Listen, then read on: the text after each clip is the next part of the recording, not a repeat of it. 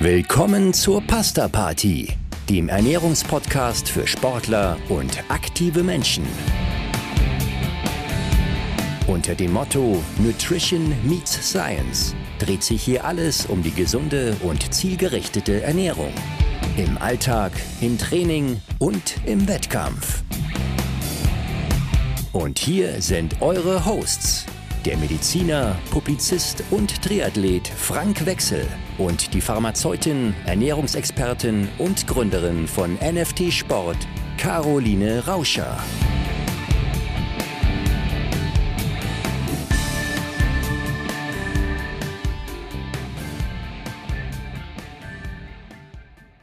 Herzlich willkommen zur Pasta Party, eine besondere Ausgabe, denn ich glaube zum dritten Mal, Caro, sprechen wir nicht untereinander, nur wir beiden, sondern mit einer Person, mit der wir beide beruflich sehr viel zu tun haben, auf die eine oder andere Art. Herzlich willkommen, Anne Haug. Ja, danke für die Einladung. Und natürlich auch Caro. Schön, dass wir uns wieder sehen hier an diesem ja. Montag. Ähm, wir haben gerade im kurzen Vorgespräch schon mal festgehalten, dass wir nicht zu viel über Zahlen sprechen werden. Äh, trotzdem habe ich eine, wo es um Zahlen geht, gleich am Anfang. Anne, man weiß von dir, am Tag nach dem Ironman Hawaii gibt es immer ein riesengroßes Eis. Wie viele Kugeln? Da wir in Amerika sind und die Kugeln einfach gigantisch sind, gab es nur eine große. To Nein, nee, Schwan, ich habe zwei gegessen. Tobi hat drei gegessen. Äh, aber die sind wirklich gigantisch. Also, das würde ich sagen, sind fast wie drei zu Hause. Ja. so einen Becher, oder? genau, also, das ist wirklich so Kopfgröße. Die Tobi ist ein Physiotherapeut, der dich äh, durch die Hawaii-Wochen und durchs Rennen begleitet hat, nachdem äh, Caro dich darauf vorbereitet hat, zumindest was die Ernährungsstrategie betrifft. Und du hast im Interview, was wir beide vorher gesagt haben, äh, schon erwähnt, dass ihr nochmal Feinschliff gemacht habt. Nachdem das Jahr 2022 auf Hawaii ja schwierig war, auch logistisch schwierig war, mit ähm, wenigen, äh, weniger Verpflegungsstationen als üblich und auch relativ ungeschulten Leute, sodass man auch mal an der Wasserflasche vorbeigegriffen hat. Jetzt erstmal herzlichen Glückwunsch zum Vize-Weltmeistertitel. Ähm, mal eine, eine ganz einfache Frage, welchen Anteil hat Caro daran? Ja, einen ganz großen. Also je länger die Distanz und gerade halt beim Ironman, also ohne die richtige Verpflegung kommt man einfach nur ins Ziel. So einfach ist es. Da kann man noch so viel trainiert haben. Wenn die Verpflegung nicht passt, dann schafft man es einfach nicht. Und das ist ein ganz, ganz, ganz wichtiger Baustein. Ja, wir haben schon gesagt, das Jahr 22 war ein bisschen schwierig und du hast auch gewusst, woran es liegt. Was habt ihr beiden besser gemacht? Wie, wie, wie ist überhaupt dieses ganze Jahr gelaufen? Caro, vielleicht kannst du mal erzählen, du betreust äh, Anne ja eben nicht nur auf den Wettkampf hin, sondern das ganze Jahr durch. Also ich finde, Anne, korrigiere mich, wenn ich, wenn ich was sage, was nicht stimmt. Ich finde, das ganze Jahr ist richtig gut gelaufen. Finde es nicht? Äh, wir, wir haben uns die Trainingseinheiten angesehen, wir haben geschaut, wo können wir Stellschrauben bewegen, kleine Schräubchen, große Schrauben. Ähm, dann, äh, was ein ganz wichtiger Punkt war, ähm, das ist mir auch immer ganz wichtig, dass wir das rausstellen, 22. Ähm, die Anne, die Anne ist ja trotzdem noch wie so ein Duracell-Hase gelaufen. Äh, aber ich bin der Meinung, äh, du warst jetzt in Anführungsstrichen nur Dritte. Also du weißt, wie ich das meine, mit dem nur Dritte, 22. Äh, Dritte auf der Welt muss man erstmal werden, äh, weil es einfach Logistik ziemlich schlecht oder suboptimal gelaufen ist. Ähm, die Anne, wie andere Frauen natürlich auch, hat kein Wasser bekommen. Äh, dadurch ist natürlich schwierig, äh, die berechnete Menge Treibstoff in den Körper zu bringen, weil dazu natürlich auch neben der Energie die Hydrierung, sprich das Wasser, notwendig ist. Sie hat im Renngeschehen im Prinzip auch die Entscheidung äh, treffen müssen zwischen Pest und Cholera. Ähm, trinke ich die komplette Energiemenge, laufe ich Gefahr, dass ich erbrechen muss oder dass sonst irgendwas passiert. Trinke ich weniger, bin ich wieder leer und, und habe dann den Marathon, was eigentlich äh, ihre gigantische Stärke ist, hat man ja heuer gesehen, ähm, schlecht oder suboptimal versorgt ranzugehen. Also es war im Prinzip die Logistik, an der wir geschraubt haben, richtig, Anne? und ja. auch an der, an der Zusammensetzung etwas. Und dann haben wir noch eine kleine Änderung in der Gesamtstrategie eingebaut. So, glaube ich, können wir es jetzt einmal zusammenfassen, oder? Ja, genau. Also am Anfang, wir hatten ja letztes Jahr hatten wir ja zwei WMs und bei der ersten WM in Utah, da war das ganz klar noch dieses Corona-Diabetes-Problem. Ähm, da haben wir dann ein bisschen was in der Basisernährung geändert, haben dann die ganze Zusammensetzung von den ganzen ähm, Getränken, von der Pampe alles verändert. Und dann hat man das eigentlich ganz gut in den Griff für Hawaii. Und dann war es, wie Herr Caro schon beschrieben hat, dann halt einfach das Problem, ich konnte die Pampe einfach nicht mehr verflüssigen. Und dann lag die wie so ein Beton in meinem Bauch, aber ging irgendwie nicht mehr in die Zelle. Und dann war ich einfach beim Marathon, also ich bin schon 30 Kilometer vor dem Radende, bin ich schon echt den Hungerast gestorben auf dem Rad. Und äh, ja, das war dann einfach nur der Gang nach Canossa. Und ähm, ja, das hatte aber, ja, wie Haro schon beschrieben hatte, eben diese logistischen Probleme mit diesem Wasser. Ja, jetzt müssen wir, müssen wir zwei Begriffe mal nach außen erklären. Einmal den Begriff Corona-Diabetes und zum anderen den Begriff äh, Pampe. Hört sich beides dramatisch an. du hattest, äh, wann hattest du Corona? Vor, vor Utah?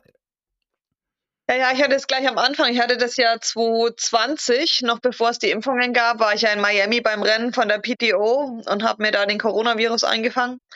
Und ähm, ja, dann im Nachhinein hat sich, habe ich dann irgendwie ja überhaupt keine Kraft mehr gehabt. Ein äh, paar Monate später, ich konnte kaum aus dem Bett, ich hatte wie Blei in den Beinen. Und dann hatten wir dann zusammen mit der Uni Bayreuth und einer super Ärztin hier in Bayreuth ähm, kam dann relativ schnell die Diagnose ähm, Corona-Diabetes und der Langzeitblutzucker war halt viel zu hoch und ja, das war irgendwie, also gut, dass wir es rausgefunden haben, aber war ein bisschen schwierig, das dann äh, ja da wieder in die Spur zu kommen und das so einigermaßen in den Griff zu bekommen. Und äh, das ist ein Phänomen, was sich bis heute begleitet?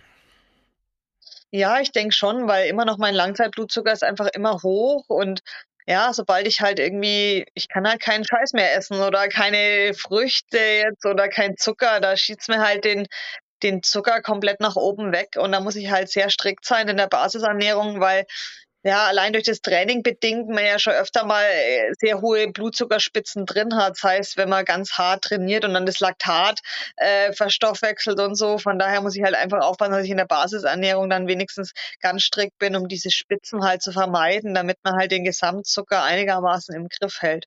Ja, da kam so ein bisschen äh, auch aus der Öffentlichkeit so die Vermutung, du ernährst dich jetzt, ernährst dich jetzt ketogen. Nee, das mache ich natürlich nicht, aber ich ähm, wähle mir halt meine Kohlenhydrate speziell aus. Also ich esse halt kein, keinen Scheiß, also ich esse halt keinen kein Zucker, kein Weißbrot, kein, sondern ich muss halt schauen, was, was bewirkt halt bei mir wenig, äh, möglichst wenig Blutzuckeranstieg. Und da habe ich halt für mich rausgefunden, dass es Haferkleie, das funktioniert ganz gut. Haferflocken ein bisschen ähm, und ähm, Hülsenfrüchte. Also ich, ich brauche natürlich meine Kohlenhydrate, aber ähm, ich wähle die halt ähm, gezielt aus und schaue halt auch, wann brauche ich sie und wann brauche ich sie halt auch nicht. Ja. Also letztendlich so, Caro, wie wir es immer empfehlen nach draußen, wie man sich ernähren sollte, oder? Im Prinzip ja, ganz genauso, ganz genauso. Ähm, eine, eine wirklich hochwertige, im Falle von der Anne ausgeklügelte Basisernährung aus verschiedensten komplexen Kohlenhydraten auch. Und äh, wie die Anne schon sagte, äh, ich überlege mir, wann ich es brauche sprich die Periodisierung. Je intensiver, umso mehr, umso wichtiger der Vorstartzustand. Äh, je weniger intensiv, umso weniger kann man nehmen. Und, und das hat die Anne natürlich ähm, ja zur Perfektion ähm, ausgefeilt, dass sie das wirklich die Basisernährung perfekt um ihr Training anpasst. Wir das Training dann optimal versorgen, weil das ist ganz, ganz wichtig, weil nur so ist sie in der Lage, den Trainingsreiz aus jeder intensiven, und ich glaube, Anne, hast du was anderes aus intensiven Trainings? Ich glaube eigentlich nicht, oder? aus jeder intensiven äh, Einheit in eine maximal physiologisch mögliche Anpassung, sprich Adaption zu übersetzen, gleichzeitig aber auch ihr Immunsystem, ihren Eisenstoffwechsel schützt, so wirklich so eine Welt in der Welt. Mhm. Und dann nach der Belastung unsere Regenerationsstrategie, unsere individuelle, um den Kickstart zu setzen. Und dann setzt die Anne automatisch wieder an mit den Nahrungsmitteln, mit, ähm, mit denen, die eben, nennen wir mal so, die komplexen Kohlenhydrate beinhaltet um da auch gleich wieder den Deckel auf diesen übermäßigen Blutzuckeranstieg zu, zu setzen und natürlich entsprechende Eiweißkomponenten in der Basisernährung. Und ich denke, Anni, du hast jetzt da nicht das Gefühl, dass du auf einer permanenten Diät bist, oder? Nee, also ich, ich esse halt keine Früchte mehr. Das merke ich einfach, das geht halt einfach nimmer. Mhm. Ich esse manchmal so ein paar Beeren, aber selten. Aber wie gesagt, also ich merke einfach, dass ich da so einen Benefit im Training habe und einfach so viel frischer bin, dass das ein kleines Übel ist, auf das ich verzichten muss. Und äh, ich kann sehr gut auf, auf Früchte verzichten und äh, Brot habe ich so und so nie so viel gegessen. Und ähm, ja, nee, ich liebe einfach Haferflocken. Ich bin froh, dass die da funktioniert. Und ähm, ja, der Körper gewöhnt sich einfach dran. Das muss man auch sagen. Wenn man halt sehr Eiweiß, ich mag halt, ich brauche sehr viel Eiweiß. Und ähm, ja, da stellt sich der Körper irgendwie um und kann dann die Kohlenhydrate viel besser verstoffwechseln, dann halt auch im Wettkampf, habe ich das Gefühl. Es hört sich fast so ein bisschen an, als hättest du aus der Not eine Tugend gemacht und aus dieser äh, Erfordernis, die Ernährung umzustellen, ähm, einen Weg gefunden, der dich als Athletin noch besser macht. Kann, kannst du das ja. so bestätigen? Ja, definitiv. Ich glaube, der Körper verändert sich einfach mit Lauf der Zeit. Und ähm, wenn da mal sowas kommt, dann hat man einfach die Chance, nochmal alles zu hinterfragen und alles nochmal zu optimieren. Und ich mag einfach immer denken, alles im Leben hat seinen Sinn und ähm, es gibt nur Steine, die man aus dem Weg räumen muss und was Besseres draus bauen muss. Und ähm, ich kann auf jeden Fall sagen, dass meine Leistung auf keinen Fall besser, im Gegenteil, äh, kein Teil schlechter, sondern eher besser geworden ist. Und ja, der Körper einfach fitter ist. Man hat auch nicht mehr so diesen Babyspeck, was man ja früher ab und zu mal in der Off-Season mit rumgetragen hat. Das hat man jetzt einfach nicht mehr so. Man ist dauerhaft, kann das Gewicht besser halten. Also ich sehe eigentlich nur Vorteile und ähm, aber ich glaube auch, wie gesagt, der Körper gewöhnt sich an alles. Manchmal muss man einfach auch mal was anders machen und neue Reize bieten. Und ja, von daher hadere ich überhaupt nicht mit, was ist, sondern ich glaube, das ist immer ein Ansporn, was Neues, Besseres auszuprobieren. Naja, du hast das Thema Winterspeck erwähnt. Das erste Mal, dass äh, ich dich dieses Jahr gesehen habe, war auf Ibiza Anfang Mai bei den äh, European Open der PTO, wo wir vorm Start schon gesagt haben, äh, Kollege Nils und ich, boah, sieht die Anne fit aus. Äh, und dann war das Rennen ja auch ein völliger Paukenschlag. Ähm, und äh, ich glaube, da hast du allen anderen das Fürchten gelernt, ähm, gelehrt. Äh, war das dann auch ein neues Körpergefühl im Rennen auf, aufgrund einer veränderten Körperstruktur? Naja, ich muss sagen, ich habe einfach gut trainiert gehabt. Ich meine, ich habe mich sehr, sehr lange in Lanzarote vorbereitet. Ich hatte perfekte Bedingungen. Ich habe mit dem Gunther, meinem Osteum, perfekte, ja, äh, osteopathische Betreuung und konnte einfach schon, äh, ja, über den ganzen Winter sehr fit sein. Und äh, ich war einfach das letzte Mal, ich kann mich gar nicht erinnern, weil ich das letzte Mal verletzt war. Ich glaube, das war über vier Jahre her. Ähm, 2019 war ich irgendwo Hawaii. Ähm, und das ist dann einfach das Resultat drauf. Ich mag es einfach im Winter sehr schnelle Sachen zu machen, weil ich ja, ich mag halt einfach die Mitteldistanz ein bisschen mehr. Und dann, wenn man einmal einen Ironman gemacht hat, dann muss man schon ein bisschen anders trainieren. Und dann genieße ich das, dass ich über den Winter nochmal an der Schnelligkeit ein bisschen arbeiten kann. Und das, wo richtig meine Leidenschaft ist, dann halt äh, in die Rennen zu starten mit den 70 Dreis. Und äh, ja, dadurch denke ich, dass ich immer schon relativ fit in die Saison einsteige, weil ich eben den Vorteil habe, die ganze Zeit auf Lanzarote mich vorbereiten zu können. Und ähm, da wird man mal automatisch fit, wenn man in der Sonne ist, hat gute Bedingungen und ja, ich habe einfach Spaß dran, fit zu sein. Großartig, großartig. Jetzt haben wir das eine Schlagwort ja schon so ein bisschen aufgenommen. Das andere, was gefallen ist, ist äh, Pampe. Das hört sich so ein bisschen umgangssprachlich an, aber es ist ein Produkt von dir, Caro. Und äh, vor allem ist es ein Produkt, was du einem klassischen Diabetiker im Alltag wohl äh, auf keinen Fall empfehlen würdest. Erzähl uns mal, was ist in der Pampe drin? Im, Im Alltag in der Basisernährung definitiv nicht, außer der sitzt mit dem Insulinpen daneben, dann könnte der das machen. Aber in der Belastung, du wirst lachen, äh, ich habe einige äh, Typ 1 Diabetiker, mit denen ich arbeite. Und äh, die sind ja gleichzeitig auch in, in Überwachung vom Diabetologen. Da arbeiten wir auch mit entsprechend zusammengesetzten Pumpen, Arten, Sorten, ist egal, wie wir es nennen. Und in der Belastung ist ja aufgrund der hormonellen Grundsituation nicht bloß die zuckerregulierenden äh, äh, Hormonsysteme, sondern auch die Stresshormonschienen haben ja einen maßgeblichen Einfluss auf das, wie der Blutzuckerspiegel sich verhält.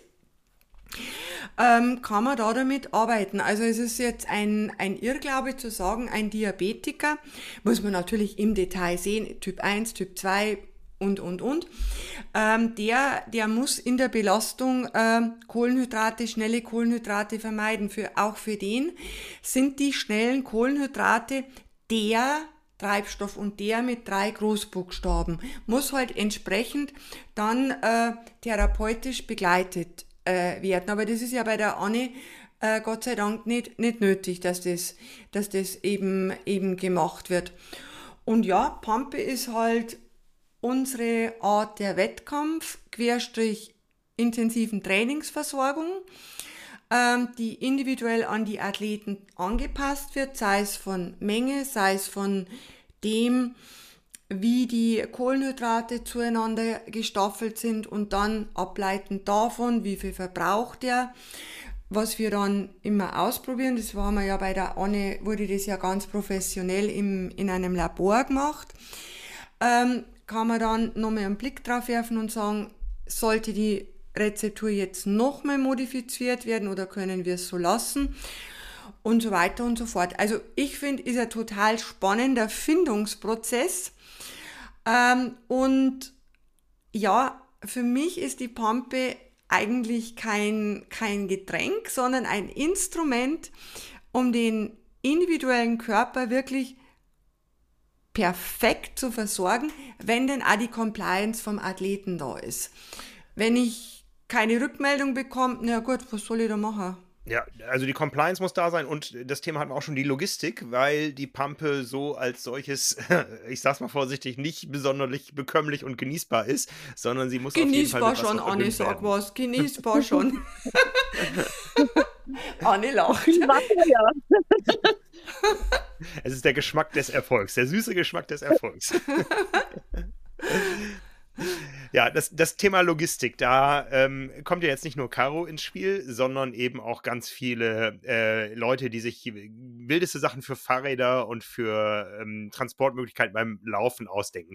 Wie sieht das bei so einer Belastung, die bei dir ja deutlich kürzer ist als bei anderen, die über die 226 Kilometer antreten? Äh, wie sieht das da aus? was hast du wo dabei? Ja, also ich habe jetzt ähm, aufgrund der Erfahrung vom letzten Jahr eine Wasserflasche mehr hinten. Also ich habe hinten reines Wasser und vorne in der wiederbefüllbaren äh, Flasche reines Wasser. Und dann habe ich so auf dem Oberrohr so einen Aufbau, wo ich ähm, so einen Hydroflask ähm, mit einem langen Schlauch quasi, mit einem, einem Strohhalm, da ist meine Pampe drin. Und äh, weil das ein bisschen äh, nicht ganz von der Volumen reicht, habe ich ähm, jetzt mir ins Trikot, das darf man jetzt ja seit neuestem, ähm, so ein Aeroflask nochmal auch noch mit rein, wo auch nochmal Pampe drin ist. Dann bin ich also ähm, kann ich immer vom Aerolenker aus die Pampe ähm, benutzen und unten in der Aeroflasche hatten wir dann noch was Neues, ähm, ein bisschen proteinbasierte Getränk nochmal, was wir jetzt nochmal neu mit ins Repertoire genommen haben. Das ist, das ist also der ominöse Feinschliff, den du vorher nur so schemenhaft erzählt hattest. Also, das Thema hatten wir schon häufiger im Podcast. Äh, Proteine im Wettkampf braucht man eigentlich nicht, haben wir immer den Leuten da draußen erzählt. Und jetzt kommt jemand und wird Vize-Weltmeister, indem er doch Proteine nimmt. Ja, braucht man eigentlich nicht. Da waren wir uns auch einig, gell, Anne? Man ja. braucht es eigentlich nicht. Man braucht, braucht es eigentlich nicht. Aber ich denke mal, vielleicht aufgrund von der auf der Spezi aufgrund der speziellen Stoffwechselsituation mit diesem Post-Covid ähm, schafft einfach die, die Proteinkomponente ähm, aufgrund der Tatsache, dass über die Aminosäuren dann äh, Zucker in der Leber gebildet wird und dass es auch etwas langsamer aufgenommen wird, dann so eine zusätzliche Basis zu den schnellen Kohlenhydraten. Also eins bin ich mir sicher, dass es mit deiner veränderten Stoffwechselsituation zusammenhängt. Dass das so ja. mega funktioniert, weil im Grunde, muss man ganz ehrlich sagen, es gibt keine einzige evidenzbasierte Studie, die sagt, gib dem Menschen Eiweiß in einer Langdistanz noch dazu, wenn ich so wenig Zeit brauche wie jetzt die Anne. Mhm. Das zählen die Forscher ja noch nicht einmal als Ultradistanz. Wenn wir mit Protein in der in der Belastung arbeiten, dann sind das ähm, Belastungen wie zum Beispiel Race Across America als Einzelstarter, also wirklich solche von der Zeit her solche Hardcore-Dinge. Aber ähm, da sind ja die acht Stunden von der Anne gar nichts dagegen. Ja, also müssen wir schon festhalten, Anne ist da eine Ausnahme. A, aufgrund einer, einer äh, veränderten Stoffwechselsituation, äh, B, auch aufgrund der Wettkampfdauer, die ja im Extremfall auch mal doppelt so lang sein kann beim Breitensportler, der seine erste Langdistanz in Angriff nimmt. Aber damit der Breitensportler auch noch mal so ein bisschen was davon, davon hat. Wir haben über die Logistik gesprochen und äh, sind quasi auf dem Rad eingestiegen. Wie, wie geht der Wettkampftag für dich los? Und äh, es ist ja auch erstmal eine längere Zeit zu überbrücken äh, im Schwimmen, wo du wahrscheinlich keine Kohlenhydrate aufnimmst unterwegs.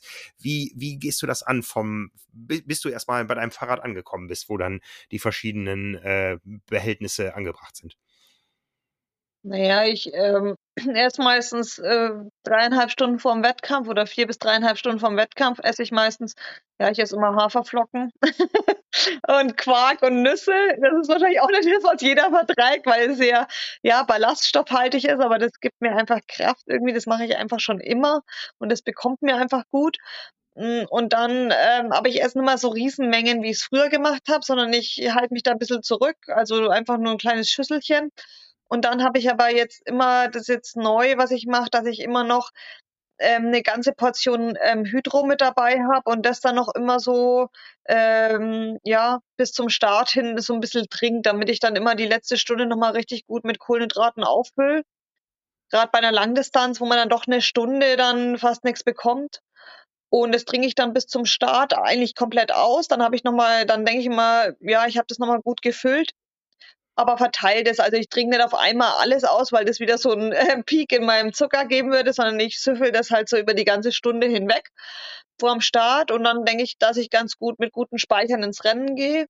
Ja, und jetzt ähm, diesmal habe ich dann in der Wechselzone mir nochmal ähm, ein äh, ja, Getränk mit Pampe direkt in der Wechselzone, damit ich gleich mal von Anfang an was trinken kann, sofort, wenn ich aus dem Wasser rausgehe, weil am Anfang ist es immer super hektisch, bis du dann auf dem Fahrrad bist und äh, bis man dann seine Position hat da kann schon manchmal 10 Minuten, 15 Minuten dauern, bis man was zu essen bekommt oder einfach mal Zeit hat, sich zu sortieren.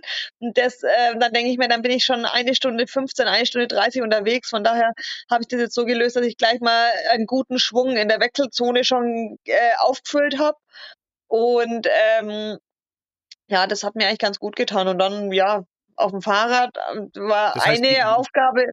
Ja. Wie, wie, wie lange ist die Pause zwischen der letzten Verpflegung vor dem Start bis zur, bis zur Wechselzone dann? Wie, wie lang ist da die Pause, in der du keine Kohlenhydrate aufnimmst?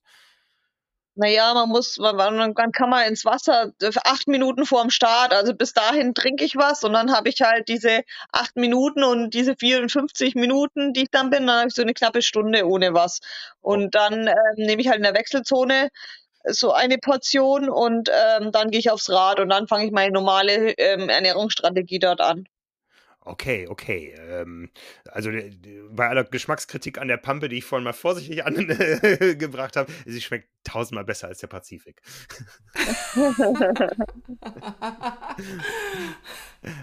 Ja, und dann äh, auf, dem, auf dem Rad, wie machst du das dann? Hast du einen Timer auf der Uhr? Machst du das nach Körpergefühl? Machst du das nach ähm, den Verpflegungsstationen, die kommen? Wie, wie timest du da deine, deine Aufnahme? Wie hochfrequent machst du das, äh, dass du Kohlenhydrate nachführst? Ja, ich mache das schon nach Timer. Also wir haben da genau, ich weiß, was ich in der Stunde aufnehmen muss. Das teile ich mir dann und deswegen habe ich auch jetzt äh, seit neuestem ein Tacho, weil ich meinem Körpergefühl da nicht mehr vertraue, was die Zeit angeht. Weil am Anfang läuft es nicht immer gut. Dann kannst du auch mal drei Stunden ohne was zu essen durchfahren. Aber das Problem ist halt, hinten ist die Ente fett. Ne? Also von daher, man muss halt einfach dranbleiben. Von daher habe ich da mit der Caro dann ein genaues System, wie viel Gramm wir pro Minuten dann aufnehmen und äh, das teile ich mir dann durch und dann weiß ich genau, wie viel Gramm ich nehmen muss. Klar kann man das nicht auf die, aufs Gramm, aber ich, ich weiß, wenn ich einmal saug, wie sich das im Mund anfühlt. Und das habe ich so ein bisschen trainiert, wie viel äh, Volumen eine bestimmte Grammzahl hat. Und dann weiß, weiß man ungefähr, ja, dass man das so ungefähr in der Stunde zusammenbekommen muss. Und die Stunde ist, ähm, egal ob es die erste oder die vierte auf dem Rad ist? Egal. Weil du willst ja immer die gleiche Anzahl an Kohlenhydraten aufnehmen. Und hm. deswegen ist es immer gleich. Gibt es da Phasen, die bei dir regelmäßig im Rennen kommen, bei Kilometer XY oder bei Stunde so und so viel, wo du sagst, boah, jetzt muss ich mich echt quälen, das zu mir zu nehmen? Naja, dadurch, dass wir jetzt äh, auch ähm, den Eiweißshake mit dazu haben, äh, habe ich mich da immer als Highlight drauf gefreut. Einfach einen anderen Geschmack.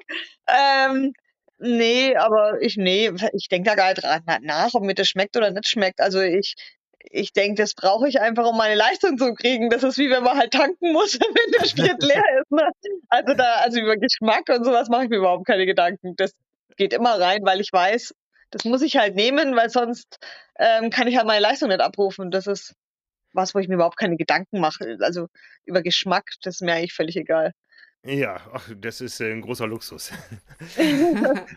ein, ein, ein Luxus, den ich gerne hätte, wäre auch, dass ich ähm, problemlos, äh, was den Magen betrifft, äh, über den zweiten Wechsel komme. Es geht dann zum Laufen und äh, ich weiß, ich muss da immer ein gewisses Risiko eines einer energetischen Pause eingehen, weil ich sonst Bauchschmerzen, Seitenstiche bekomme. Änderst du da was, bevor es in die zweite Wechselzone geht, indem du da auf den letzten Energiekick verzichtest oder vielleicht sogar extra einen zu dir nimmst? Na, ich nehme nochmal extra eigentlich, weil ich denke mir, okay, jetzt gehe ich richtig gut, ähm, weil klar, die Intervalle, wie du was essen kannst beim Laufen, werden wenn größer als am Rad, weil einfach die Erschütterung dazu kommt. Und wir haben ja auch nur alle sechs Kilometer unsere ähm, Personal Needs. Und ähm, das, ja, im Laufen kann man einfach nicht mehr so viel aufnehmen wie beim Radfahren. Von daher versuche ich schon nochmal ähm, am, am, zum Schluss nochmal voll reinzuballern, was geht. Und dann die letzten zehn Minuten, dann fahre ich noch zehn Minuten und dann steige ich runter. Und dann bin ich, hoffe ich, dass ich äh, gut genug äh, aufgetankt bin dann fürs, fürs Laufen. Aber klar, man ist irgendwie immer leer beim Laufen. Das ist, aber man versucht halt, es möglichst gering zu halten. Und ähm, ja, aber im Laufen kann man grundsätzlich auch das Volumen gar nicht mehr trinken. Das geht halt einfach nicht, ja. Mhm, mhm, mhm. Da gibt es ja auch dann mal was Festes, äh, was man äh, zu sich nehmen könnte. Auf Hawaii werden Feigenriegel gereicht. Es gibt äh, Salz. ich sehe schon das Gesicht, was Caro verzieht hier. ähm, es gibt äh, auch mal was Salziges. Wie groß ist da die Versuchung, äh, doch zu was anderem zu greifen, als das, was äh, Caro dir in die Flaschen gefüllt hat? Ja, gar nicht. Also ich hätte also überhaupt keine Lust, irgendwas zu kauen. Also ich könnte überhaupt nicht äh, rennen und kauen gleichzeitig. Also wie gesagt, also da ist mein mein Drang nach äh, anderen Geschmacksrichtungen sehr gering. Und äh, nee, also ich versuche das einfach so einfach wie möglich zu machen. Und ich habe ja, wir, ja, als Profi hat man natürlich die, die, den Vorteil, dass man die Pro Fluids hat, alle ist fünf Kilometer. Und dann kann ich mir halt richtig auch meine, weil man kriegt ja immer nur Becher. Und dann kann man nie Wasser aufnehmen, man müsste halt stehen bleiben, trinken und dann weiterlaufen. Und das kostet einfach zu viel Zeit. Von daher habe ich halt in den Pro Fluids dann wirklich mir 300 Milliliter gemacht, damit ich halt mindestens dann über ein Liter trink, also schon mhm. mal fest an den Pro Fluids äh, und das in einer kleinen Flasche, damit ich das wirklich, und das zwinge ich mich wirklich, alles auf einmal runterzudrücken, weil klar ist es am Anfang unangenehm, aber äh, im Endeffekt brauchst du halt einfach die Energie, ja, und äh, mhm auf Energie zu verzichten, ist immer schlechter, als mal ein bisschen einen Glücksmagen zu haben für ein paar Minuten. Ja, ja, ja. Also Profluids sieht auf Hawaii so aus, es gibt äh, Tische, die sind mit Startnummern gekennzeichnet, nur für die Profis, wo ihr vor dem Rennen dann ähm, entsprechend in irgendwelchen Kisten die Dinge, die ihr da deponieren wollt ähm, oder die ihr angereicht bekommen wollt, äh, deponieren könnt. Und äh, das klappt eigentlich von der Logistik des Veranstalters immer sehr gut, dass es dann auch wirklich da steht. Und da hast du dann äh, eine entsprechende Flasche mit, mit dem, was du brauchst, um dann eben nur Wasser dazu nehmen zu müssen. Genau, das rühre ich mir einfach schon an. Ich habe einfach Wasser mit Pampe drin. Mhm, Ganz okay. einfach. Ja. Keine Raketentechnik. Ja, jetzt, jetzt, äh, Anne, wir beiden haben ein Geheimnis. Ich glaube, das müssen wir, müssen wir Caro jetzt offenbaren. Ähm, unten im Energy oh Lab. Oh unten im Energy Lab gab es eine zusätzliche Verpflegungsstation ähm, in Blautönen gehalten mit fetziger Musik äh, und einem Getränk, was dir Flügel verleihen sollte. Hast du zugegriffen? Ja, ein bisschen, aber ich schüttel es mir ja von, weil natürlich das Problem ist, dass da Kohlensäure drin ist. Ähm, und da muss man schon wegen aufpassen. Also meistens ist es schon sehr abgestanden, was gut ist, aber wenn das zu brutzlig ist, sputzlig, dann, dann, äh, dann nehme ich es nicht. Also ich probiere, wenn das wenig Kohlenhydrat, äh, wenig Kohlensäure drin hat, dann trinke ich es, aber wenn das so ganz viel Kohlensäure drin hat, dann äh, schmeiße ich die Dose einfach weg. Ja, ich, jetzt, jetzt darf ich auch mein Geheimnis verraten. Äh, sorry, es ist so, irgendwann greife ich dann doch mal zur Cola, weil ich was anderes brauche. Ähm, äh, schaffst du das bis ins Ziel dann wirklich dir treu zu bleiben? Oder äh, gibt es auf den letzten Kilometern, wo es ja auch oft in entscheidende Phasen geht, du, du bist ja eine, die beim Laufen aufholt, aufholt, aufholt. Gibt es da dann nochmal irgendwas, wo du sagst, jetzt brauche ich nochmal irgendwas anderes, auch, auch für den Kopf, um nochmal den Deckel drauf zu machen? Also manchmal will man ja Wasser und dann kriegt man irgendwas. Also da kann man ich weiß nicht, was ich schon alles in mich reingekippt habe. Irgendwann greift man halt einfach, manchmal schreien die Leute, da ist Wasser drin, da ist ja gar kein Wasser drin. Ähm, aber nee, also ich meine, ich habe so und so fürs Laufen eine andere Pampe wie fürs Radfahren. Die schmeckt dann auch so ein bisschen anders, muss ich sagen. Und wie gesagt, ich habe dann auch noch einmal meinen Eiweißtrink mit drin gehabt und ähm, dann ist es schon Abwechslung. Welche Rolle spielt dabei die Temperatur der Getränke? Weil hm, auf den Profluid-Tischen, da steht äh, das schon stundenlang in der Sonne. Nimmst du dann zusätzlich Eis, um dich zu kühlen? Oder was machst du gegen die Hitze, die ja auf Hawaii dann doch eine andere ist als ähm, hier in Hamburg? Ähm, ja, normalerweise habe ich mir überall Schwämme reingesteckt, aber dieses Jahr gab es keine Schwämme mehr. das gab es nicht an jeder Station Eis mehr. Also von daher, ja, die wollen uns, glaube ich, da einfach verbrutzeln lassen auf der oh Strecke. Also wenn es halt Eis gab, dann habe ich mir halt Eis unter meine Mütze und einen Wettkampfanzug reingesteckt, wo es halt überall, wo ich überall Eis reinstecken konnte.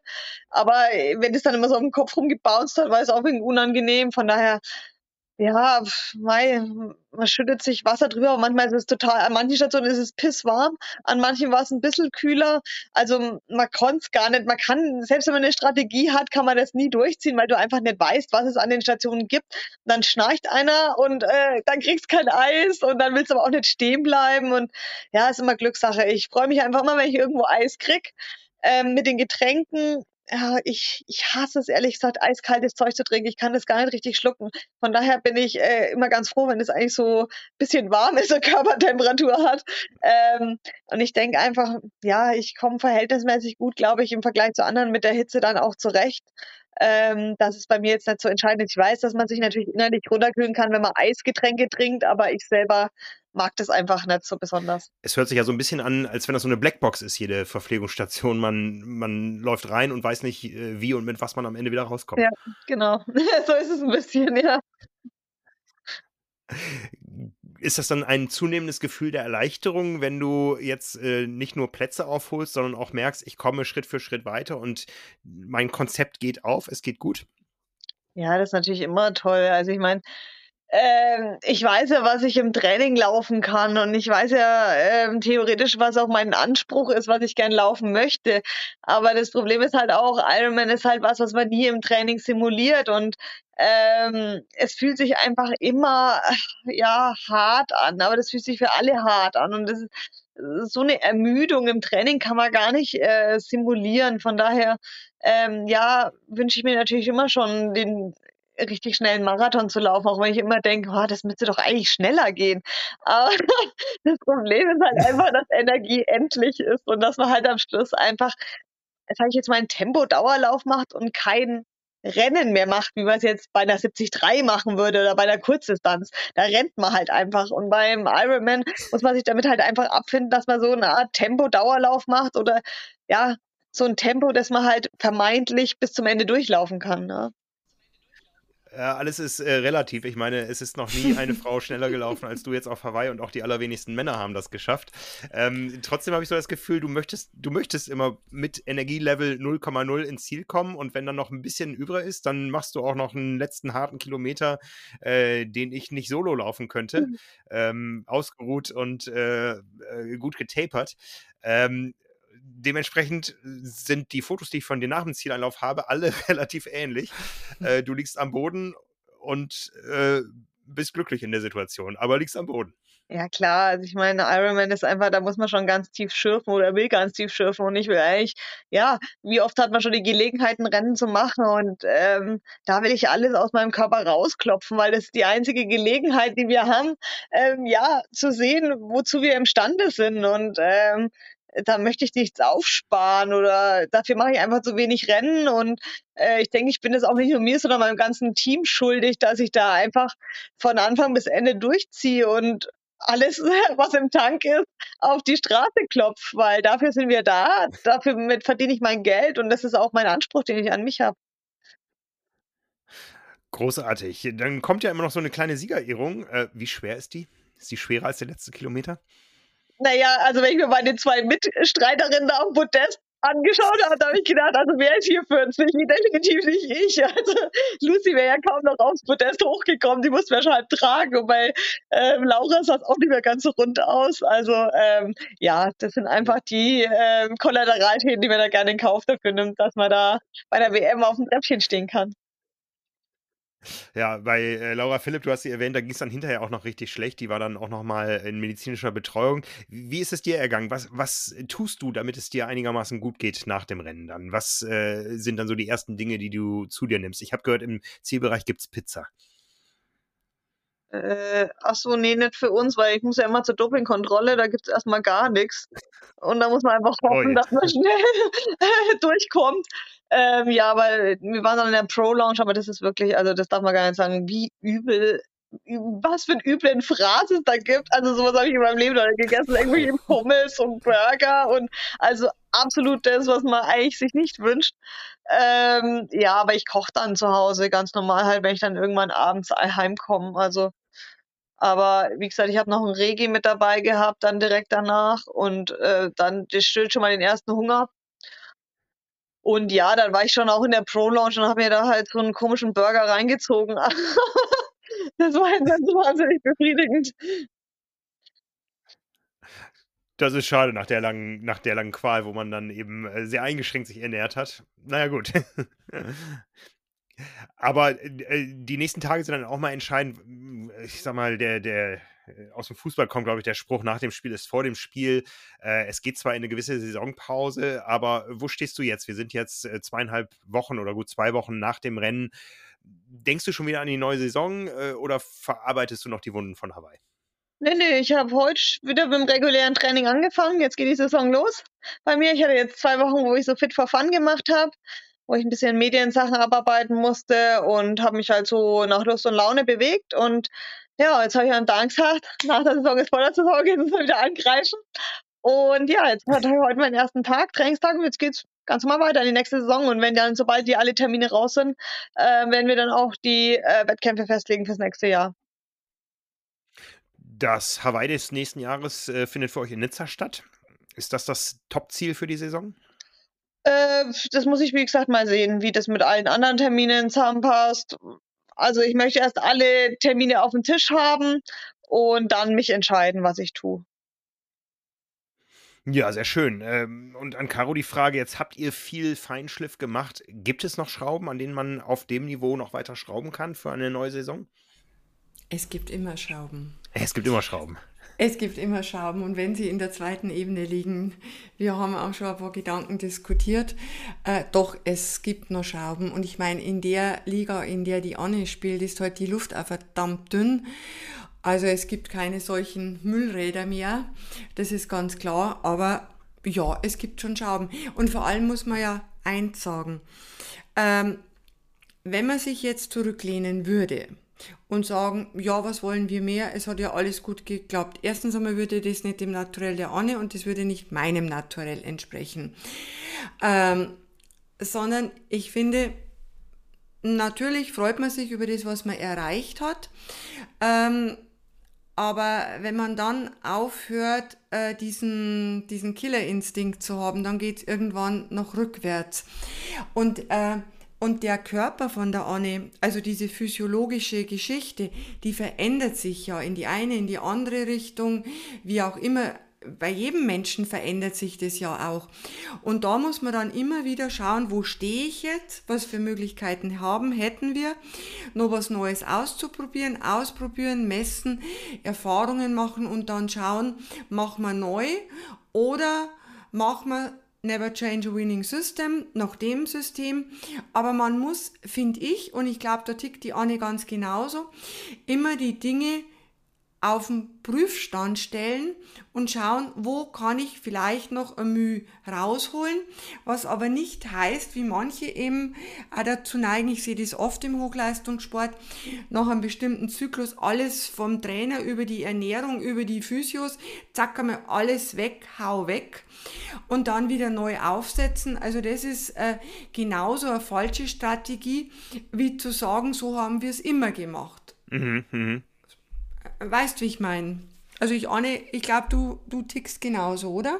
Ja, also ich würde definitiv, also man, man, ist ja immer eine Gesamtbaustelle, sehe ich mich. Also man kann ja, immer ja. was, wo man dran arbeiten will. Und man will ja nicht so bleiben, wie man war, sondern man will ja immer besser. Von daher muss, muss man an jeder Schraube immer mhm. drehen. Und klar, äh, auf das vertrauen, was gut funktioniert hat, aber warum nicht optimieren? Und ich möchte auch nochmal, ja, mit der Uni nochmal genau schauen, was passiert denn jetzt im Körper, wenn ich diese Eiweiße nehme? Was passiert denn da genau? Oder muss ich die vielleicht höher oder runterfahren? Und da wollte ich mal nochmal äh, noch mal genauere Tests machen, um zu sehen, wirklich, was passiert denn da in meinem Körper? Und vor allem ist es ja, wie die Caro schon gesagt hat, man braucht eigentlich keine Eiweiße. Und ich brauche ja auch, bei einer 73 habe ich auch das Bedürfnis nicht. Aber ich merke halt nach dreieinhalb, vier Stunden, kann mein Körper irgendwie, braucht der irgendwie Eiweiß? Das habe ich einfach das Gefühl, das braucht der einfach.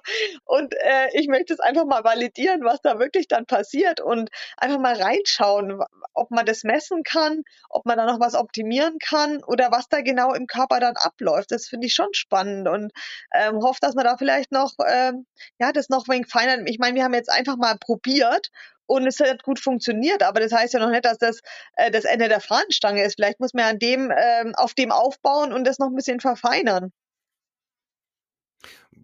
Großartig, die Geschichte hört nicht auf. Das, äh, sowas macht mir Spaß.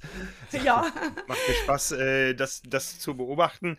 Äh, Caro, zum Schluss, ähm, jetzt aus der Zusammenarbeit mit Anne, du arbeitest auch mit vielen Age-Gruppern zusammen. Was kann ein Age-Grupper in äh, diesem ganzen Komplex Ernährung, Wettkampfernährung, Logistik und so weiter äh, von der Weltspitze von Anne lernen? Was kann er lernen? Er kann das akribische Arbeiten lernen. Ähm, er, kann, er kann lernen äh, zu erkennen, welch unverzichtbar hohen Stellenwert die Ernährung hat. Und mit Ernährung meine ich die Basis plus dieses ganze Konstrukt in und nach der, äh, nach der Belastung. Also das sind Bausteine, die für jegliche Art der Leistungsentwicklung und Gesunderhaltung des Körpers unverzichtbar sind. Ähm, was, ähm, was, ich jetzt, was ich jetzt sagen würde, das kann er jetzt nicht unbedingt von der Anne übernehmen.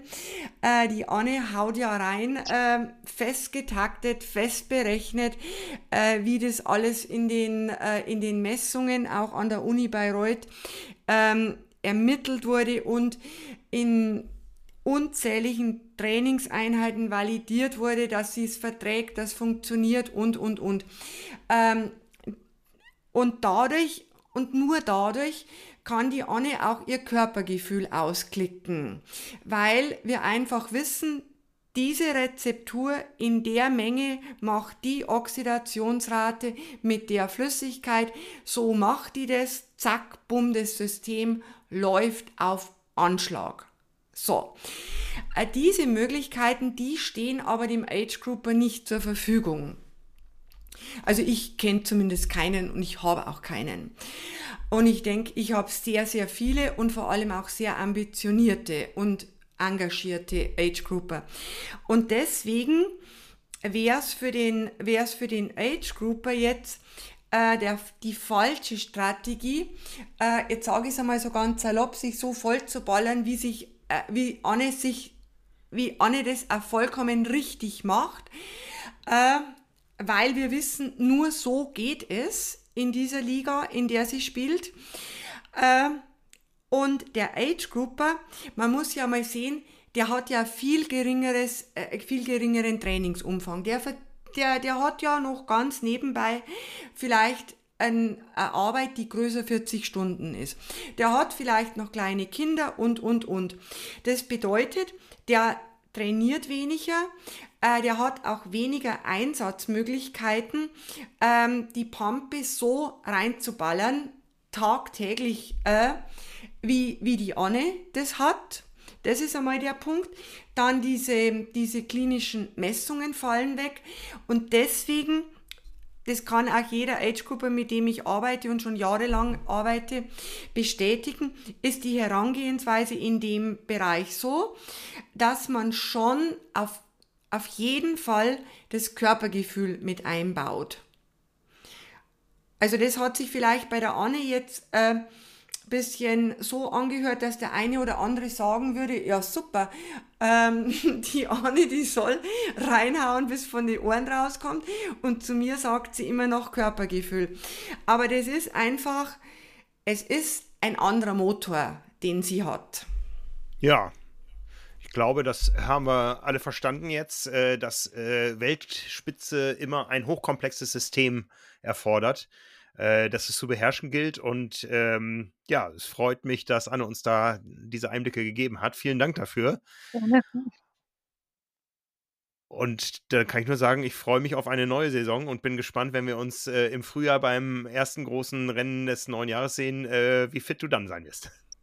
Ich gebe mein Bestes zumindest. Trainingslager ist schon gebucht. Sehr schön, sehr schön. Vielen Dank euch beiden. Es hat mir sehr viel Spaß gemacht. Und äh, uns gibt es nächste Woche wieder hier auf dem Kanal Pasta Party. Euch allen da draußen auch einen guten Start in die neue Saison und vielleicht konntet ihr das eine oder andere mitnehmen, am Beispiel Anne Haug, ähm, die eine oder andere Idee, was man vielleicht zur neuen Saison mal anders machen könnte. Vielen Dank.